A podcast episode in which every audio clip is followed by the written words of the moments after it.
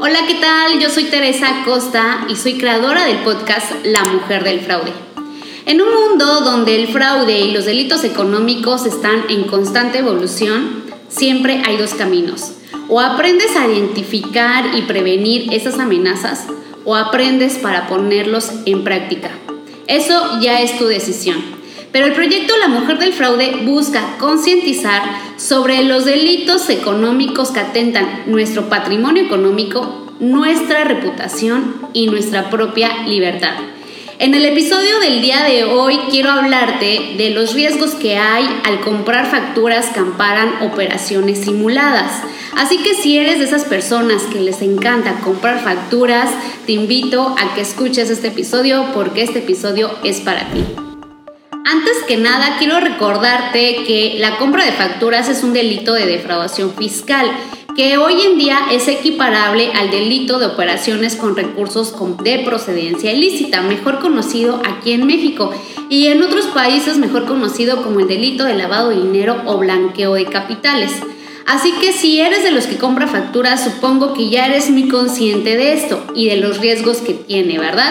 Pero si no, de todas formas, te voy a mencionar algunos de estos riesgos en este episodio.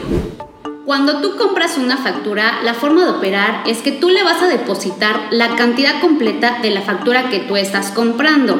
Tu facturador te va a retener el, un porcentaje, el porcentaje que ustedes hayan pactado y te va a regresar el dinero en efectivo o bien como lo hayan acordado. Así que uno de los principales riesgos de comprar facturas y que tienes que ser bien consciente es que en el momento en que tú deposites ese dinero, puede ser que ese dinero jamás lo tengas de vuelta en algún momento dado. Ya sea porque te están haciendo un fraude y se están yendo con tu dinero, por mucha confianza que tengas, por mucho respaldo que te digan que tengan, también pueden tener un tema de congelamiento de cuentas o bien simplemente te están chantajeando. Otro de los riesgos que hay al comprar facturas es que a menudo se involucran empresas ficticias o empresas fantasmas, empresas que solo existen en papel. Entonces tienes que ser bien consciente que si la autoridad detecta la compra de facturas, tu reputación, tu reputación, reputación, grábatelo bien, reputación tu patrimonio, tu patrimonio y grábatelo bien también, tu patrimonio. Y tu libertad, tu libertad, tu libertad estarán en riesgo.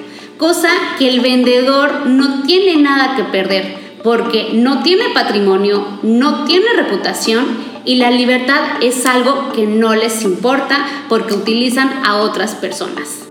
Otro de los riesgos que hay es la, en la participación consciente de la compra de facturas es la complicidad con delitos que tienen que ver con el lavado de dinero.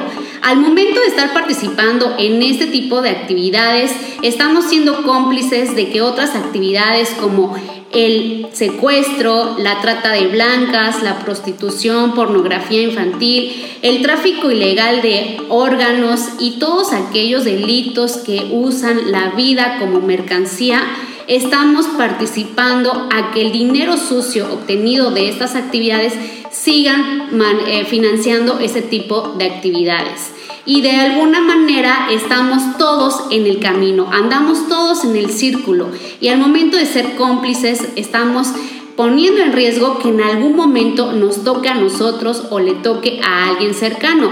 Y cuando nos llega a tocar, preguntamos por qué nos pasó. ¿Por qué? Porque seguimos participando de alguna manera indirectamente en la impunidad de estos delitos.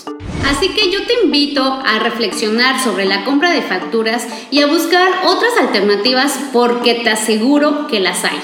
Este fue el episodio de hoy, espero te haya sido interesante. No olvides suscribirte y compartir para que lleguemos a más personas. Muchísimas gracias por escuchar.